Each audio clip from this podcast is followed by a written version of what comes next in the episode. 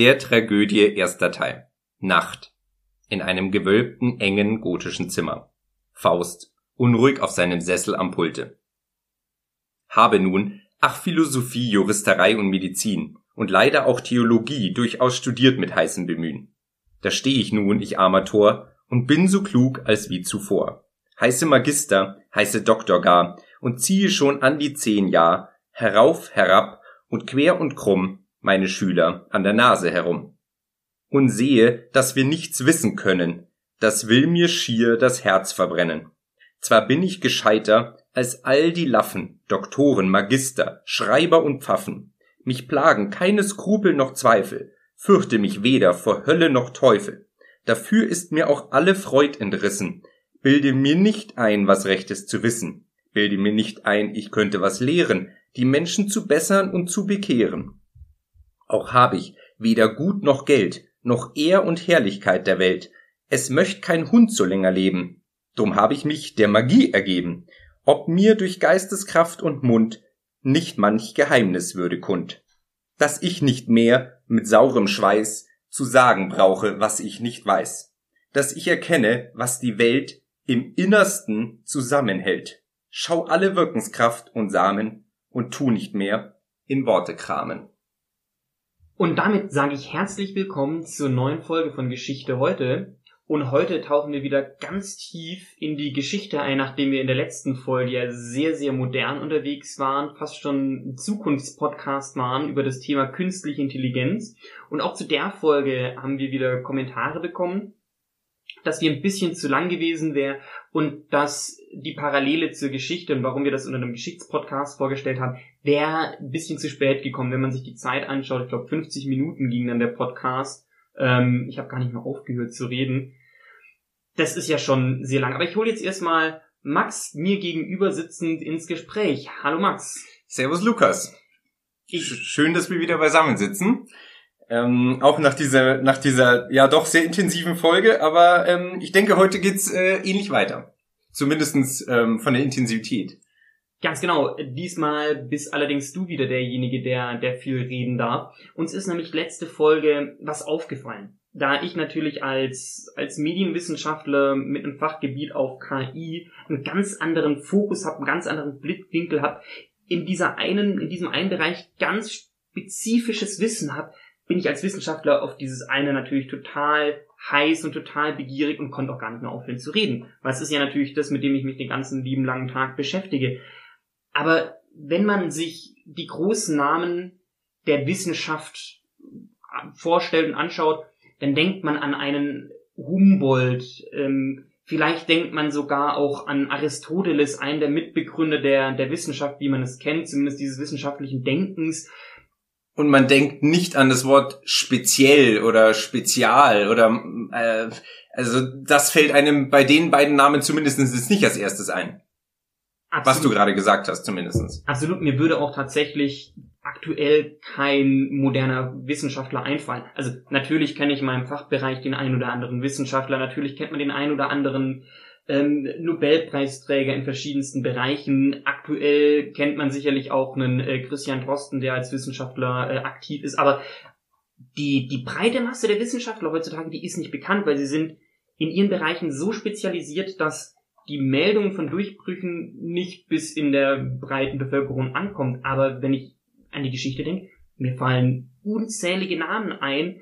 Und deshalb haben wir uns heute dazu entschieden, dass wir uns heute mal bisschen mit Wissenschaftsgeschichte auseinandersetzen. Jetzt hast du mir im Gespräch davor erzählt, dass die Wissenschaftsgeschichte ja eine ganze eigene Fachdisziplin ist. Was ist denn eigentlich Wissenschaftsgeschichte? Ja, Wissenschaftsgeschichte tatsächlich mittlerweile ein eigener Fachbereich in der Geschichtswissenschaft. So wie das Mittelalter, die Antike, die Neuzeit, kann man mittlerweile auch Wissenschaftsgeschichte studieren. Und unter Wissenschaftsgeschichte, ganz definitorisch ist es nicht festgelegt. Es soll einfach um die Geschichte der Wissenschaft gehen. Und Wissenschaft wird definiert als der Bereich der ähm, Personen, Institutionen, Erkenntnisse, Theorien und das ist wirklich ein Schwerpunkt, auch Bücher und verschriftlichte Wissenschaft erlegt. Bei Personen hatten wir ja gerade zum Beispiel angesprochen, Aristoteles und Humboldt, die sind sehr weit auseinander, 2000 Jahre. Dazwischen aber auch jemand wie Leonardo da Vinci, auch einer der ganz bekannten und so noch viele weitere. Ähm, bei Institutionen fällt einem wahrscheinlich als allererstes, wenn man an Wissenschaft denkt, die Universität ein oder aber auch die Akademien. Oder zum Beispiel auch, wenn man jetzt äh, relativ aktuell, was äh, immer wieder in den Medien ist, ähm, das RKI, das Robert Koch Institut, wäre auch in der Wissenschaftsgeschichte beheimatet. Und dann noch darüber hinaus eben Bücher, Wissen, Theorien. Da schaut man sich dann eine spezielle Theorie eben von Aristoteles an, vergleicht die. Ähm, man nimmt den Platonismus und schaut, wie sich das in der Zeit entwickelt hat, wie die Leute dazu standen. Das alles behandelt man in der Wissenschaftsgeschichte. Also verschiedenste Bereiche, durchaus auch kirchliche, zum Beispiel Orden, die auch äh, sehr stark da aktiv waren. Die Jesuiten wären hier ein gutes Beispiel. Und so setzt sich die Wissenschaftsgeschichte zusammen. Ein sehr breites Feld und eben nicht besonders spezialisiert eigentlich. Ich nehme an, der äh, Geschichtswissenschaftler selbst heutzutage ist wieder ganz spezialisiert auf einen Bereich. Aber wir können in einer halbstündigen Folge eines Podcasts sicherlich nicht das ganze Gebiet der Wissenschaftsgeschichte umreißen und haben uns vorgenommen, weil wir interessieren uns beide sehr für das Thema Wissenschaft, dass wir in regelmäßigen Abständen wieder zu dem Thema Geschichtswissenschaft zurückkommen und uns verschiedene Bereiche anschauen. Wir würden heute uns mal Personen ähm, in der Geschichtswissenschaft anschauen. Vor allem mit Blick darauf, dass wir einen Altbekannten wieder zurückholen und einen Begriff nochmal aufführen, den wir schon hatten, und zwar den Begriff des Humanisten. Wir haben uns äh, gefragt, Wissenschaftsgeschichte und unser Podcast hat ja immer so ein bisschen den Anspruch, Geschichte zu nehmen ähm, und in die Moderne zu transferieren in irgendeiner Art und Weise. Ähm, gibt es Bezüge? Wie schaut das heutzutage aus, was man damals gemacht hat? Und Wissen an sich und Wissenschaft ist etwas, was ja aufeinander aufbaut oder durch Ablehnung etwas anderem entsteht. Durch Theorien, die sich gegenseitig bedingen, die sich gegenseitig ausschließen. Und somit ist Wissen etwas, was sehr stark durch die Geschichte natürlich geprägt ist, weil das so aufeinander aufbaut. Und deswegen ist es sicher ein Schwerpunkt auch unseres Podcastes und wir wollen da verschiedene Folgen drüber machen. Und der Humanismus wurde ja zum Beispiel eben schon angesprochen. Und wir haben in der, äh, in der Einleitung ähm, heute einen, einen Text gehört. Ich denke, der ist, äh, ist jedem zumindest aufgefallen, aus welchem Buch er kommt. Äh, natürlich aus Faust, aus Goethes Faust. Hast du wahrscheinlich auch in der Schule gelesen, oder? Habe ich in der Schule gelesen. Ich glaube, es hat fast jeder in der Schule gelesen. Und Faust sagt eigentlich hier in diesem Text den, den Kern ähm, eines, eines, einer, ja, einer Ansicht für Wissenschaften, die heute nicht mehr so geläufig ist. Nämlich, er sagt ja, dass ich erkenne, was die Welt im Innersten zusammenhält. Und das meint er, auch im Hinblick auf den Rest, was er hier in der, in der Einleitung alles äh, sagt, auf die Gänze. Auf wirklich die Gänze. Er bezieht alle Fachbereiche mit ein, die damals aktuell und wichtig waren. Und er, er sagt, er, er will alles verstehen und durchdringen. Und das erst ist dann für ihn das Wahre. Und ähm, er ist so verzweifelt, dass er sich dann sogar der Magie ergibt. Jetzt ganz kurz, äh, bevor wir noch in die Literaturwissenschaft abrutschen und irgendwie ähm, Gedichtsinterpretationen machen. Ich weiß schon, Geschichte als Schulfach war schon nicht das beliebteste. Deutsch ist noch unbeliebter gewesen, sicherlich.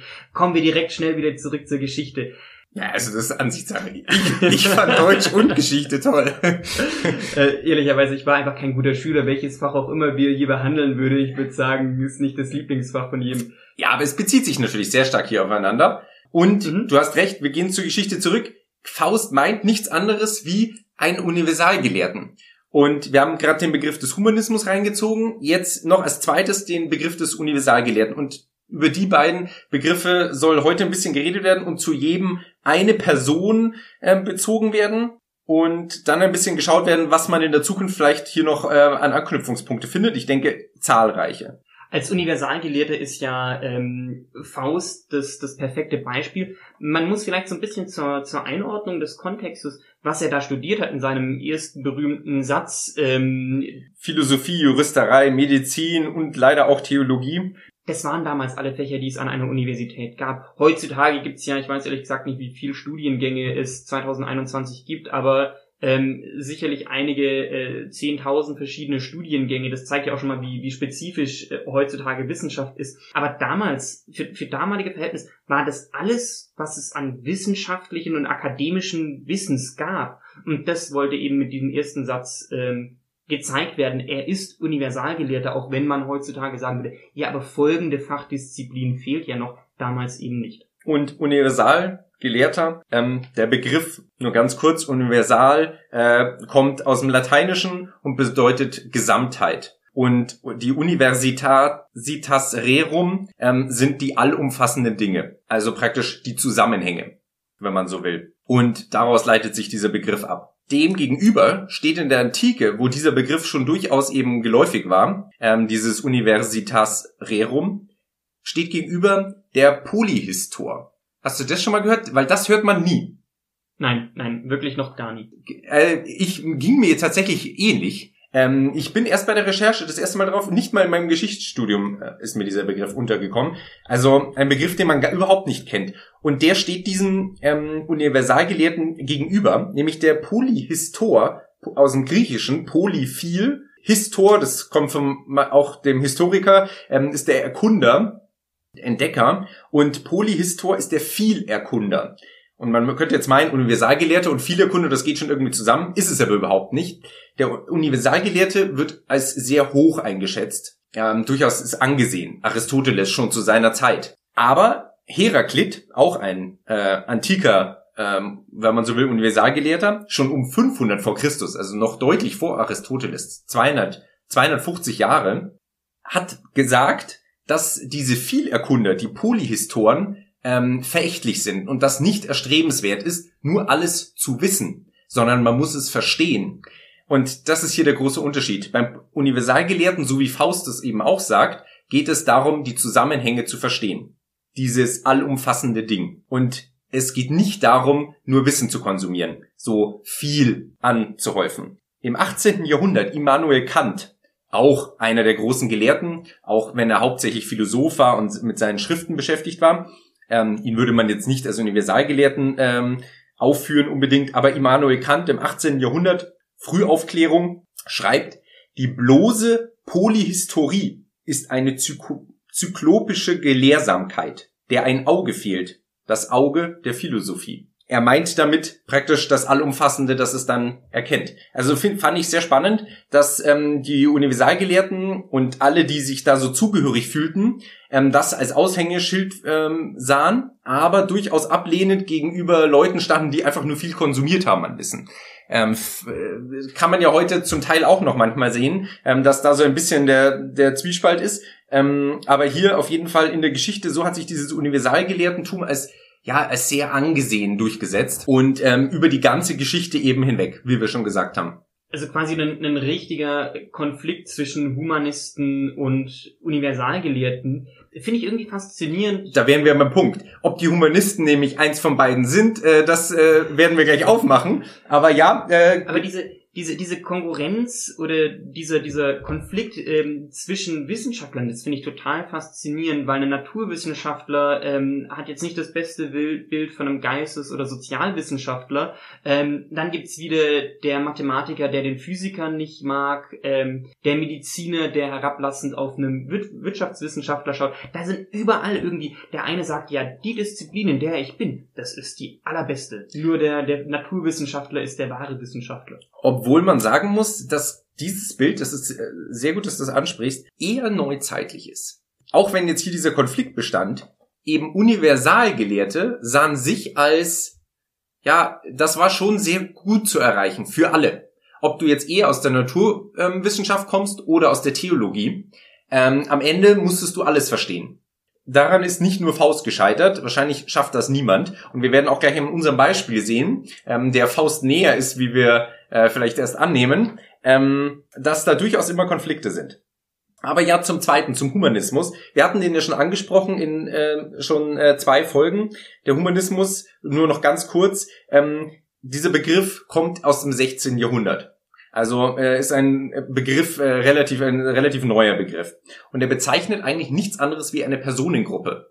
Also Humanismus bedeutet eigentlich, das sind die Humanisten und das ist diese Personengruppe, welche sich und es definiert sich einfach über deren Tätigkeit. Das ist re recht simpel eigentlich, welche sich in antiker Bildung, den römischen und griechischen Texten und der Abgrenzung zum Mittelalter gesehen haben. Jetzt habe ich gerade geschmunzelt ähm, und dir eigentlich gar nicht mehr zugehört, weil du gesagt hast, der Humanismus aus dem 16. Jahrhundert ist ein neuerer Begriff, weil er aus dem 16. Jahrhundert ist. Und ich erinnere mich an die letzte Folge, als ich gesagt habe, ja, künstliche Intelligenz ist ein neuer Begriff, weil er äh, ist ein alter Begriff, weil er aus den äh, 50er Jahren ist. Ähm, da sieht man schon, in welchen unterschiedlichen Disziplinen und, und Zeitabständen wir denken. Ja gut, bei Wissenschaftsgeschichte, äh, da hast du natürlich recht, aber bei Wissenschaftsgeschichte und wenn wir den Universalgelehrten eben mit reinnehmen, ähm, dann geht das ja schon eben bis in die Antike zurück.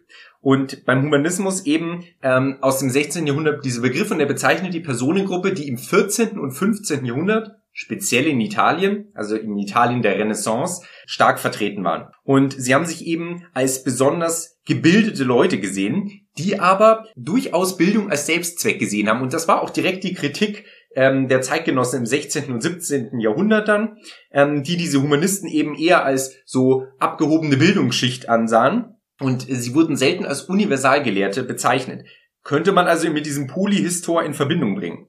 Aber eine Sache möchte ich noch ganz kurz äh, äh, herausstellen für die Humanisten, bevor wir dann äh, den Schritt weitergehen zu den Beispielen.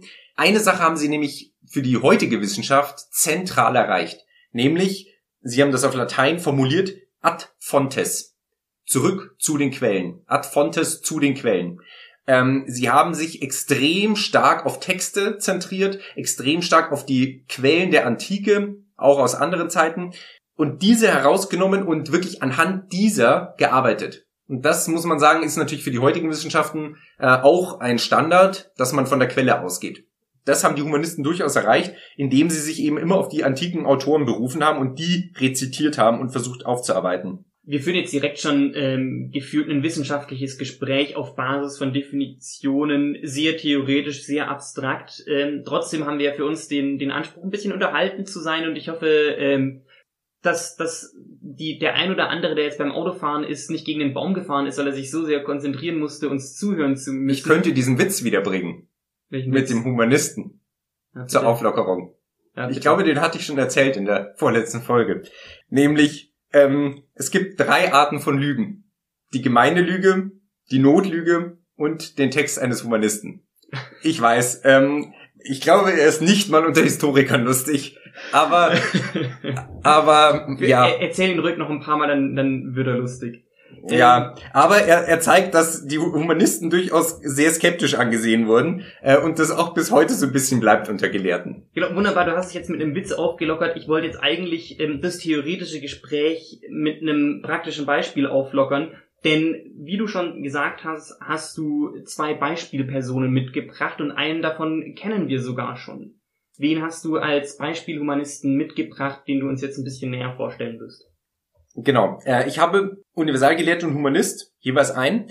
Man denkt jetzt bei Universalgelehrter an Aristoteles oder Humboldt. Ich habe extra jemand anders genommen. Und auch bei den Humanisten könnte man populärere Beispiele ähm, herausnehmen und äh, durchaus auch in Zukunft vielleicht nochmal drüber reden.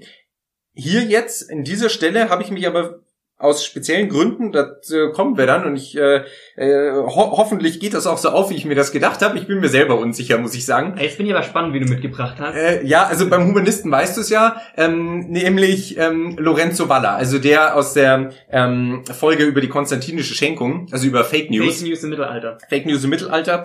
Lorenzo Valla, derjenige, der diese konstantinische Schenkung ähm, aufgearbeitet hat. Dazu komme ich gleich. Ähm, da hatten wir ja schon ein bisschen drüber geredet, dass eben der Humanist eigentlich das, äh, die Fake News entlarvt hat. Mhm. Also durchaus etwas, was man als Wissenschaftler ja tut auch, oder? Also praktisch der, ähm, der Wahrheit auf den Grund zu gehen, neues Wissen feststellen, altes, bestehendes Wissen überprüfen, absolut. Genau. Und dieser Lorenzo Valla, äh, jetzt äh, kurz zu ihm, ähm, er ist eine wirklich spannende Persönlichkeit und ich denke, daraus ergeben sich viele Fragen aus seiner, aus seiner aus seiner Biografie. Ähm, Lorenzo Valla, geboren ungefähr um 1405 und gestorben dann 1455 in Rom, also äh, erste Hälfte des 15. Jahrhunderts. Und sein Vater, er ist eben auch schon geboren in Rom, arbeitete an der Kurie. Und so kam er sehr früh äh, zu eigentlich sehr guter Bildung für die damalige Zeit, zu Texten. Er äh, hat sehr früh Bibelkunde betrieben, ähm, hat dann aber auch schon die antiken Autoren angefangen zu lesen, ähm, kam auch in Humanistenkreise, in, äh, war dann Schüler eines Frühhumanisten, ähm, der ihm dann Texte von Aristoteles gegeben hat. Er bemühte sich, weil er in Rom gerne bleiben würde, bei, für eine Stelle beim Papst. Er bemühte sich mehrfach darum, praktisch in die Fußstapfen seines Vaters zu treten die hat er aber nicht bekommen. Er hat keine Stelle bekommen. Äh, die erste Begründung steht in den Quellen, er war zu jung, aber das weiß man nicht so genau. Ähm, ist nicht so wirklich belegt. Aber 1435 gibt das erstmal auf und geht an den Hof ähm, des aragonesischen Königs. Und dieser aragonesische König, äh, der führte Krieg mit Neapel, also im Süden von ähm, Italien. Und er ging an den Hof und ähm, der König war den Humanisten sehr aufgeschlossen gegenüber und ließ ihnen arbeiten, auch an kritischen Texten gegenüber dem Papsttum. Und so kam er dazu, ähm, in den Folgejahren eine Schrift zu verfassen, nämlich die Declamatio de falso credita et eminentia donatione Constantinii. Und da steckte schon drin, Do Donatione ähm, Constantinii, also die Schenkung Konstantins. Und ähm, der vordere Teil äh, praktisch die ähm, Aufklärung der falschen Tatsachen dieser Schenkung. Hat hier eine Art wissenschaftlicher Konflikt geherrscht zwischen der Wissenschaft, die von der Kirche kam und der Wissenschaft, die vom Hof kam? Weil es ist ja im, im Mittelalter, wenn ich das mich richtig dran erinnere, gab es ja immer die, die Kirche als Institution und den Adel als Institution. Und es klingt eher so, auch gerade wenn er an den Hof gegangen ist, der der Kirche kritisch gegenüberstand, als hätte er diesen, diesen Konflikt ähm, und auch diese Ablehnung gegenüber der Kirche so verarbeitet, dass er einfach mal deren konstantinische Schenkung auseinandergenommen hat. Jein, ich würde nicht sagen, dass ähm, die Kirche gegen irgendeine Art von Wissenschaft stand im Mittelalter. Ähm, sie haben bestimmte Sachen abgelehnt, ganz klar. Aber durchaus wurden ja gerade in den Orden und in den ähm, Klöstern das antike Wissen bewahrt und auch Wissenschaft durchaus gefördert. Und auch durch die Kirche wurde Wissenschaft durchaus in bestimmten Bereichen gefördert. Und es kam auch sehr stark auf den Papst an. Ähm, Im 15. Jahrhundert und im frühen 15. Jahrhundert, es gab dann auch Humanistenpäpste, ähm, die dem Ganzen wieder anders gegenüberstanden, war es aber so, dass es durchaus äh, kritisch angesehen wurde. Ähm, besonders eben natürlich, wenn es gegen die Kirche ging. Das ging nicht. Das, das war der Wissenschaft nicht erlaubt, wenn man so will. Und dieser Hof des aragonesischen Königs, äh, Aragon ist übrigens äh, heutiges ähm, Barcelona und südwärts, also ähm, die Ostküste Spaniens, wenn man so will, hat das äh, an seinem Hof gefördert. Eben in dieser, in dieser Ablehnung der konstantinischen Schenkung, die er formuliert hat, hat er das mit Textkritik und mit sprachlichen Argumenten dargelegt, dass es nicht aus dieser Zeit stammen kann. Diese konstantinische Schenkung war ja ein Privileg, eine Schenkung von Kaiser Konstantin an den Papst, wodurch er den Westen des römischen Reichs an den Papst überschrieben hat und damit dem Papst weltliche Macht gegeben hat. Das äh, sollte ja, wenn das alles richtig ist, im vierten Jahrhundert zu Konstantins Lebzeiten stattgefunden haben, war aber nicht so und das hat eben äh, Lorenzo Valla rausgefunden. Jetzt ist aber die Sache, dass man hier erkennt, dass die Wissenschaft nicht immer gleich schnell war oder er hat zwar das jetzt rausgefunden, das bedeutet aber nicht, dass er dem gleich selbst Glauben geschenkt hat. Und das finde ich jetzt ganz spannend. Also der Humanist, und hier unterscheidet er sich auch maßgeblich zu den anderen äh, Universalgelehrten, würde ich sagen, hat das immer in seinem Kosmos gesehen und er hat nie die Tradition gebrochen. Dazu zwei Punkte. Das fand ich auch sehr spannend in der Vorbereitung. Ein anderer Humanist, Nikolaus von Kues, und das würde aber auch zu Lorenzo Valla passen, hat gesagt, selbst wenn alle jene Schriften als gefälscht wegfallen sollten, er bezieht sich darauf auf die konstantinische Schenkung, die heilig römische Kirche ist dennoch der erste, höchste Machtsitz und größte unter allen. Also er wusste von der Fälschung und schreibt diesen Satz. Und Lorenzo Valla genauso. Er wurde später, nachdem er zwar erst verfolgt worden wäre, hat sich dann aber wieder eingeschleimt, wenn man so will, und kam an den Hof von Nikolaus V., dem Papst. Also trotz dieses, dieser Schrift fand ich schon überraschend. Ich finde es hauptsächlich interessant, weil in der Wissenschaft gibt es verschiedene Kriterien, ähm, auf dessen Basis Wissenschaft gemacht wird. Und eine dieser Kriterien ist die Objektivität.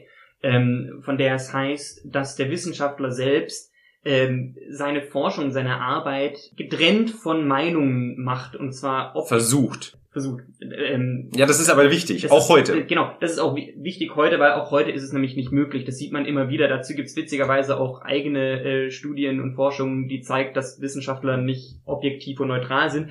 Es wird trotzdem versucht und da wurde es eben aktiv nicht versucht. Ja, wenn man so will, war es halt deren ähm, Objektivität, dass äh, die Kirche immer recht hat. Das war deren Weltbild und darin hat das gepasst. Und ähm, dass äh, Lorenzo Valla dann später am ähm, Hof von Nikolaus V., einem Humanistenpapst dann, einem Papst, der den Humanisten sehr aufgeschlossen war, er selbst war auch, könnte man sagen, Humanist, wurde er dann Professor der Rhetorik in Rom, Schreiber am Papsthof und ist dann später sogar im Lateran, also dem Papstpalast in, äh, in Rom, dem Papstsitz, dem eigentlichen Papstsitz, nicht dem Vatikan, ähm, beigesetzt worden. Also Lorenzo Valla praktisch dann ein, ein, ein Kir also im Mittelpunkt der Kirche. Äh, trotz dieser Sache ähm, und einem Verfahren gegen Häresie, also gegen ähm, Ketzerei. Ähm, Finde ich sehr spannend. Und die Humanisten, das ist auch Hauptbestandteil an der Kritik von dieser Personengruppe, kritisieren durchaus die Kirche, rezipieren die antiken Autoren, kritisieren das Mittelalter, grenzen sich sehr stark vom Mittelalter ab. Und dann wenn aber Luther kommt und die Reformation, also im 16. Jahrhundert, frühes 16. Jahrhundert und eigentlich viele Sachen, die die Humanisten so geschrieben haben, wahr werden, lehnen sie die Reformation ab. Also die Humanisten als eine sehr, und deswegen ist diese, dieser, dieser Begriff wirklich auf diese Personengruppe definiert und ähm, als ja durchaus äh, skeptisch zu sehen. Sie haben einerseits ein paar Sachen du durchaus gefördert, aber ähm, stehen dann doch sehr für sich und für diese sehr spezielle Art ihrer, ihrer Weltsicht ähm, die durchaus auch recht, also die Humanisten, die sind wirklich so wie so eine Art Blase, die alle sehr, äh, sehr ähnlich äh, zueinander stehen. Es gibt dann so wirkliche Höfe, wo mehrere Humanisten am Hof äh, sind und den Kaiser beraten in dieser Zeit. Mit der, mit der Ablehnung der Re äh, Reformation verstoßen die Humanisten nach heutigem Verständnis übrigens gegen ein weiteres äh, Grundprinzip der Wissenschaft, und zwar gegen die Neuigkeit. Da geht es nämlich ähm, einerseits darum, dass das, was geschaffen wird, neu sein muss an, an Wissen. Andererseits ist ja Wissenschaft, wie wir sie kennen, basierend auf Theorien. Und eine Theorie ist nur so lange gültig, bis sie widerlegt ist. Und das Problem sieht man heutzutage auch regelmäßig, dass wenn berühmte Theorien äh, widerlegt werden, es viele Wissenschaftler gibt, die sagen, ach nee, das kann doch gar nicht stimmen und versuchen das irgendwie wieder zurück wieder zu widerlegen. Aber die haben einfach nicht dran geglaubt. Die haben dieses, dieses es wurde widerlegt und jetzt gilt ein neues Wissen, das haben sie nicht akzeptiert. Ja, das, äh, das stimmt. Und das ist auch vielleicht auch dieser Witz, äh, den ich gerade gesagt habe, daher stammt das ein bisschen. Deswegen stehen die Humanisten sehr für sich. Und dann, denke ich, können wir eigentlich wieder zurückkommen zum Universalgelehrten und zu der eigentlichen Wissenschaftsgeschichte. Nämlich der Humanist steht nicht unbedingt im Zentrum der Wissenschaftsgeschichte. Das ist vielleicht auch, äh, hier bleibt auch das Fragezeichen offen. Die Humanisten sind eigentlich eher einfach eng verknüpft mit der Epoche der Renaissance. Damit gehen sie einher. Nicht unbedingt mit der Wissenschaftsgeschichte. Der Universalgelehrte jedoch schon. Und da hast du ja schon gesagt, Aristoteles, Humboldt, Leonardo da Vinci, aber auch noch ein Albertus Magnus im Mittelalter oder ein Leibniz, äh, Gottfried Wilhelm Leibniz in Deutschland. Das sind so eigentlich die Koryphäen. Es gibt unzählige mehr. Universalgelehrter das steht auch eigentlich wirklich im Konflikt zu diesem Spezialist heute. Das mhm. ist äh, wirklich auch dem Spezialwissenschaftler von heute. Das ist hier eigentlich eigentlich ähm, ja der Hauptpunkt. Aber wir haben jemand anderen heute als Universalgelehrten dabei. Ähm, wir haben ihn schon ein bisschen eingeleitet. Er leitet sich praktisch selbst ja. ein. Wir haben auch einen, einen kleinen Witz eingebaut, aber vermutlich irgendwie so ein Historiker, Literaturwissenschaftler-Witz. Ähm ja, indem wir einfach ein Zitat von ihm verwendet haben. Ähm, wir haben ihn über, selbst zitiert. Über, genau, über einen äh, allgemeinen Universalgelehrten und dann auch noch äh, ihn dann selbst als allgemein äh, als Universalgelehrten zu behandeln. Genau. Äh, ja, da, da wären wir eh schon bei der Sache. Johann Wolfgang von Goethe. Ähm, zunächst Johann Wolfgang Goethe. Bekannt aus dem Deutschunterricht. Äh, durchaus, da sieht man wieder, wie stark verknüpft alles ist. Ähm, und Faust. Ähm, Faust praktisch wahrscheinlich als äh, Teilabbild äh, seiner Persönlichkeit. mit dem Anspruch eines Universalgelehrten. Man weiß über Goethe, ich denke, jeder weiß ein paar Brocken über Goethe. Faust, die Leiden des jungen Werthers, die Gedichte, die Italienreise, sowas fällt einem immer ein, ähm, wenn man an Goethe denkt. Weimar. Sturm und Drang. Sturm und Drang. Romantik. Weimarer Klassik. Romantik muss man schon aufpassen. Das ist eigentlich schon der Ausklang. Aber ähm, ja, durchaus, ja, stimmt schon. Und Johann Wolfgang von Goethe als Universalgelehrter. Wir haben diese Namen alle gesagt, Aristoteles, Humboldt. Und da jetzt Goethe. Da denkt man jetzt nicht eigentlich dran, wenn man das jetzt alles aufgezählt hat. Aber er sah sich selbst so. Und es gab erst jetzt dieses Jahr ein neues Buch zu diesem Thema, nämlich von Stefan Bollmann, einem Germanist und Theaterwissenschaftler, der als Autor ein äh, Werk verfasst hat mit dem Titel Der Atem der Welt, Johann Wolfgang Goethe und die Erfahrung der Natur. Und hier die Erfahrung der Natur, aber dieser, dieser Titel behandelt Goethes Einstellung zur Naturwissenschaft und zur Universallehre per se, also zur Gänze, wie Goethe alles ähm, erklären wollte. Und er hat das durchaus als seinen Anspruch gesehen. Dieses Werk äh, von Bollmann ähm, basiert auf Schriften zur Naturwissenschaft, einem 18-teiligen Werk, ähm, der Leopoldina. Da wären wir übrigens auch wieder bei Wissenschaftsgeschichte. Der Leopoldina der Deutschen Akademie der Naturforscher. Und die haben dieses große Werk herausgegeben und Bollmann hat das auseinander gepflückt und ähm, versucht, so ein bisschen einzuordnen und hat herausgearbeitet, warum er sieht, dass Goethe ein Naturforscher und allgemein ähm, gültiger Universalgelehrter ähm, ist. Und am Ende kommt er zum Fazit, ich nehme das jetzt hier schon vorne weg, Goethe war Naturforscher aus innerer Überzeugung und hat einen Antrieb auf Ganzheitlichkeit, Ökologie und Sinnlichkeit. Und das finde ich ganz spannend. Es klingt fast schon ein bisschen modern, wenn man das so hört. Absolut. Verknüpft man nicht unbedingt eigentlich mit seinen literarischen Werken, aber wenn man eben so genau eigentlich mal das durchgeht, äh, stimmt das schon und äh, Faust sagt es praktisch selbst, wenn er diese Fachdisziplin aufzählt und diesen Satz sagt, dass ich erkenne, was die Welt im Innersten zusammenhält. Zu Goethe. Zu Goethe. Zu Goethe. Ähm, trotzdem ein paar Worte. Goethe 1749 in Frankfurt geboren. Und es gibt eine Biografie von Nicholas Boyle aus dem Jahr 2004, die sein Leben sehr gut äh, beschreibt. Und daraus geht eben auch so ein bisschen der Bildungswerdegang hervor.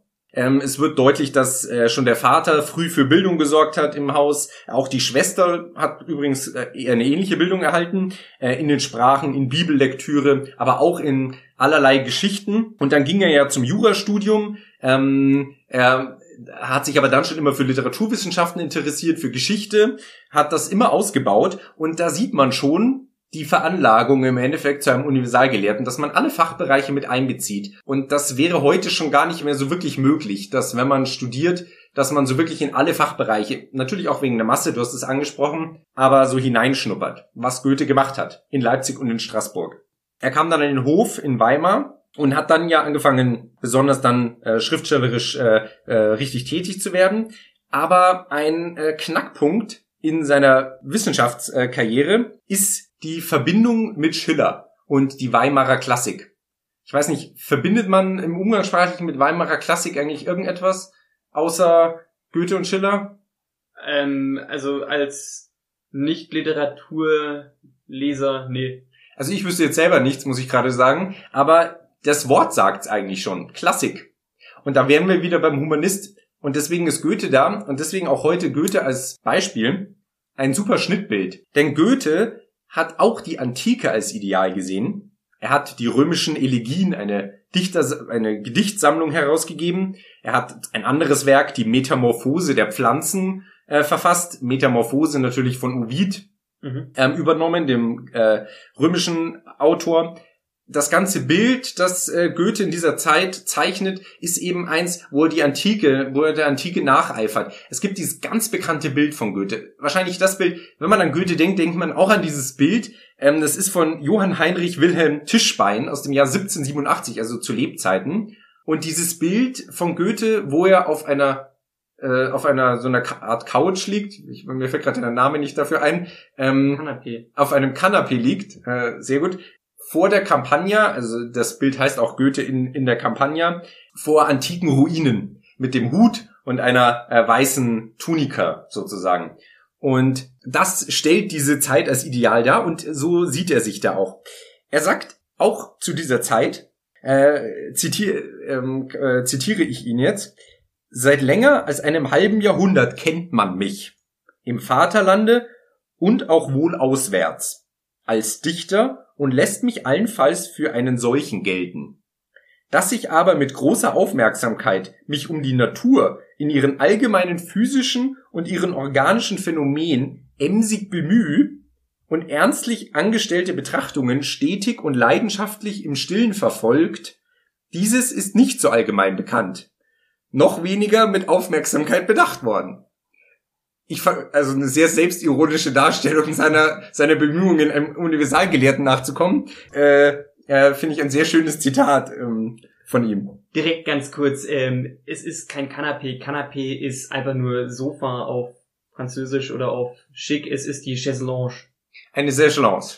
Das kann ich nicht mal aussprechen.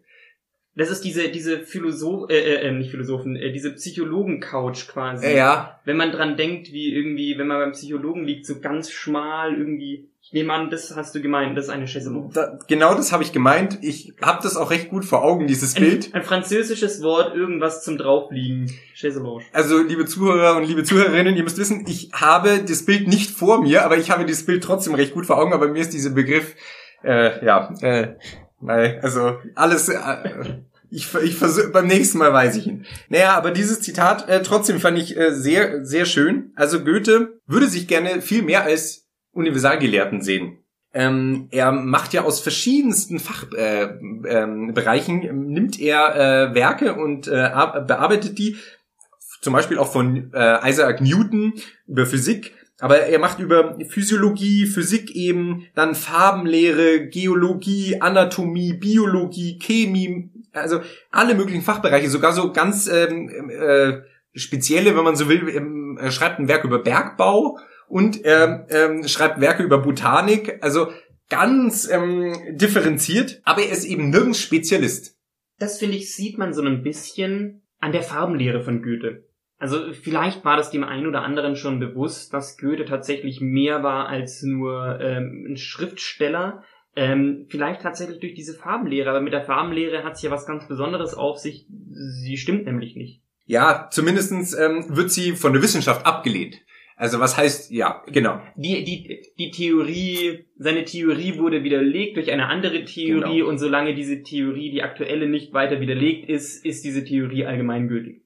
So muss man sagen. Sehr, sehr gut. Aus dem Grund ist, glaube ich, Wissenschaftskommunikation allgemein total schwer, weil wie willst du das in irgendwie einem kurzen Podcast prägnant auf den Punkt bringen, wenn du immer so...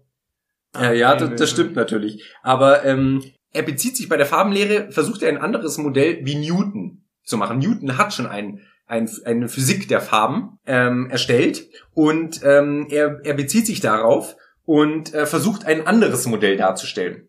Ähm, ohne jetzt genau in die Details dieser Farbenlehre einzusteigen, aber er, er, er beschäftigt sich da langfristig damit und auch schon Zeitgenossen äh, sehen aber die Schwierigkeiten und ähm, vielleicht stammt auch daher seine Zweifel, die er hier in diesem Zitat, das ich gerade vorgelesen habe, äh, ja, stammen vielleicht auch von dieser Kritik von Zeitgenossen. Und bei der Farbenlehre, Newton war ja vor Goethe, ähm, ist es ja praktisch etwas, wo er sich auf äh, jemand bezieht, das es schon gibt und das dann von ihm trotzdem nicht so stimmt. Das hat ihn wahrscheinlich, äh, ja, also ich weiß jetzt gar nicht, ob ihm das zu Lebzeiten dann wirklich bewusst wurde, aber ähm, auf jeden Fall ähm, hat ihn das beschäftigt. Er hat nämlich unter anderem, also seine Zeitgenossen waren viele Universalgelehrte.